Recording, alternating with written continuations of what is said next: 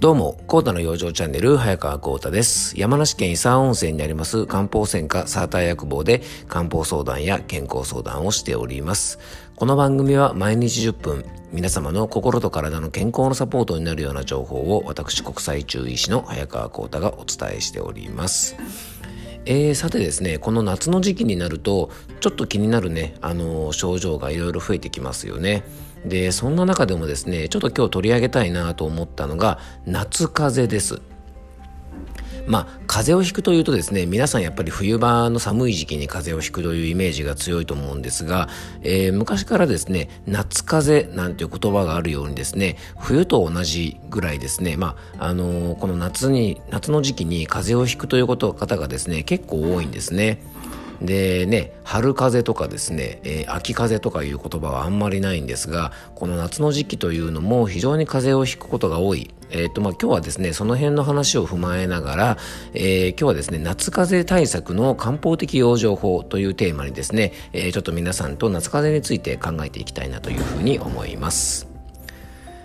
えー、夏風邪なんですが、えー、っとまあ、春とか秋っていうのはですね結構これアレルギーが起きやすい時期なんですね。で、まあ、冬とかですね、えー、っと、この夏という時期はですね、結構風が多い時期なんていうふうに言われてます。で、まあ、冬の時期は、やっぱりね、外気が寒いので、やっぱ風邪をひきやすいというのはですね、あの、なかなかこう、イメージは湧きやすいですよね。ですが、この暑い夏に風邪をひくっていうのは、まあ、どういうことっていうふうにね、感じる方もいらっしゃるかもしれません。で、昔からですね、えっと、今は確かにあのエアコンの使用とかですね、まあそういったことでですね、まあ夏でも冷えるなんてことがね、あのちょっとあるんですが、まあこれ結構大事なんでね、後でまたお話ししますが、あの、それだけじゃなくてですね、別にエアコンを使う前から、もともと夏の時期っていうのは風が多いっていうふうに言われてたんですね。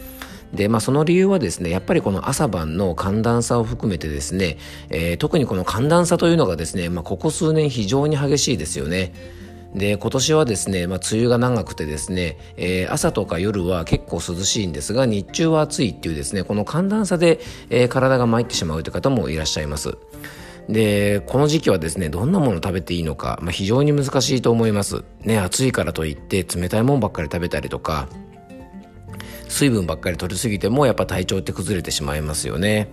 で、ここ数年は以前と比べ物にならないぐらいですね、あの猛暑が日本列島を襲っています。ので、えー、先ほど言ったですね、ちょっとこうエアコンとか扇風機をね、過度に使ったりとか、あとですね、えっ、ー、と、猛暑によって発汗した後に体が冷えたりとか、あと薄着とか冷たいね食べたり飲んだりするものによって体が冷えたりとかこれねえっとさっきあの夏でもこう冷え対策が大事なのでっていうお話しましたがえっとね真冬とは全く別のルートで体を冷やしてしまうんですね。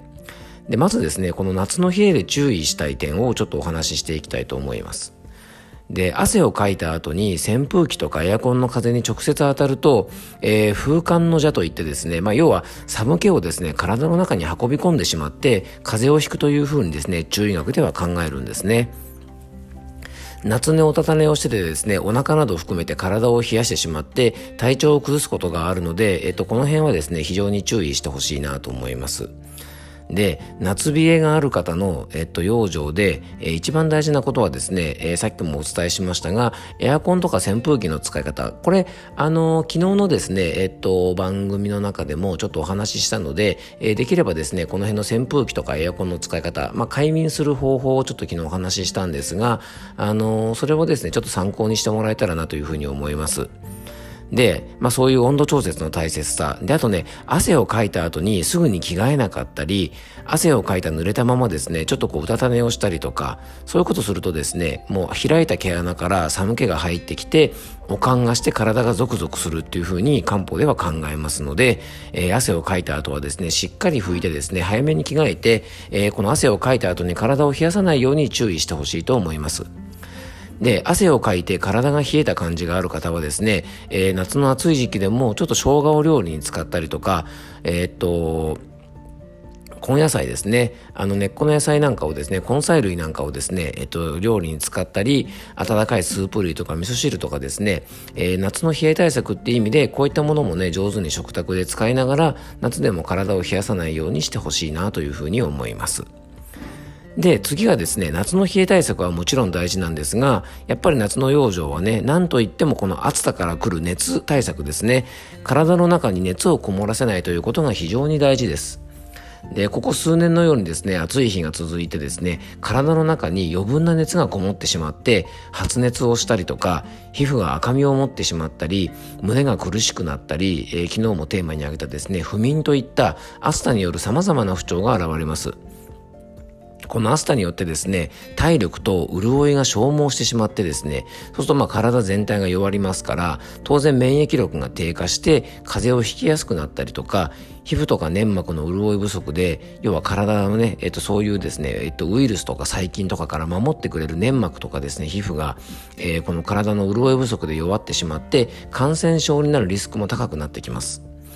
で、冷えによる夏風邪が多いというね、話をさっきしましたが、その一方でですね、やっぱり夏は喉が炎症を起こしたりして、高熱になったりしてしまってする、えー、熱の風邪っていうのも同じぐらい多く見られます。で、先ほどもお伝えしたようにですね、体の中にこもった熱は大量の発汗で体力を消耗させてしまいます。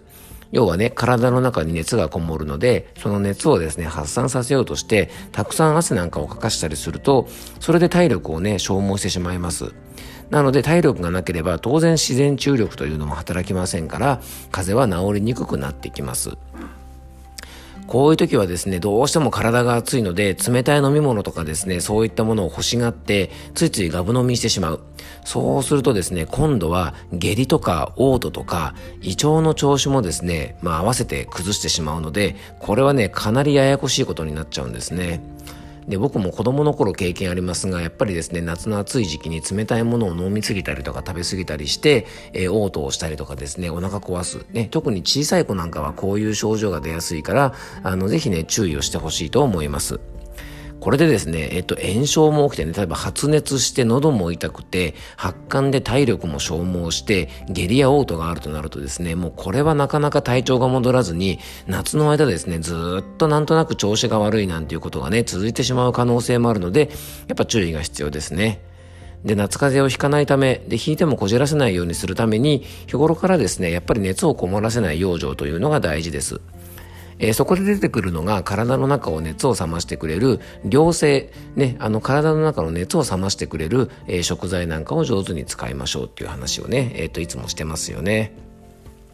もうこれもね、毎回定番ですが、えー、スイカとかキュウリとかね、冬瓜とかゴーヤとかといった、まあ、ウリ科の植物というのはですね、えー、今が旬で、で、ウリ科の植物の、えー、薬膳的な働きはですね、静熱といって、体にこもった余計な熱を冷ましてくれますので、こういったものを使ったりとかね、あとは、えっと、発汗でですね、要はたくさん汗をかきすぎて、体が潤い不足になると、熱を冷ます力も低下しちゃうんですね。なので、そういうね、まあ要は田んぼが干上がったりとか、砂漠の暑さとか、なんかそんなことをイメージしてもらうといいと思いますし、こういうね、潤い不足だと皮膚炎とかにもなりやすくなるので、ちょっと注意が必要なんですね。で、漢方薬だとこういう場合はね、補陰剤って言って、潤いを入れるような漢方薬を結構使うんですが、食べ物で言ったらですね、トマトとかレモンとか、梅干しとか玉ねぎとか海藻類とか、まあこういうですね、体の中に潤いを入れてくれるものなんかを上手に使うといいと、いいと思います。で、これからですね、夏の時期にかけて、本当に体を冷やしすぎて、えー、風邪をひいたりとか、熱がこもって、えー、その炎症によって、こう、風邪みたいな症状が起きたりとかですね、えー、結構ね、熱々もダメだし、冷え冷えもダメってことで、結構体調管理難しい時期となりますので、えー、ちょっと今日お話ししたことがね、お役に立てばいいかなと思います。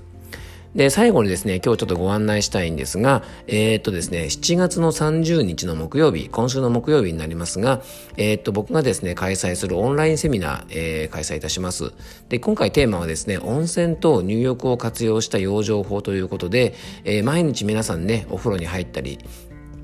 まあ、たまにはですね温泉なんかに入りに行ったりすることもあると思うんですが非常に身近な養生法であるですねこの温泉とか入浴を活用してもっともっとねあの健康になってほしいなということで、えー、毎日手軽にできる健康法ということで温泉に入ったり入浴を活用して、まあ、健康になっていきましょうよというお話をね、えー、7月30日の夜8時からですね Zoom を使ったオンラインセミナーという形で開催させていただきます。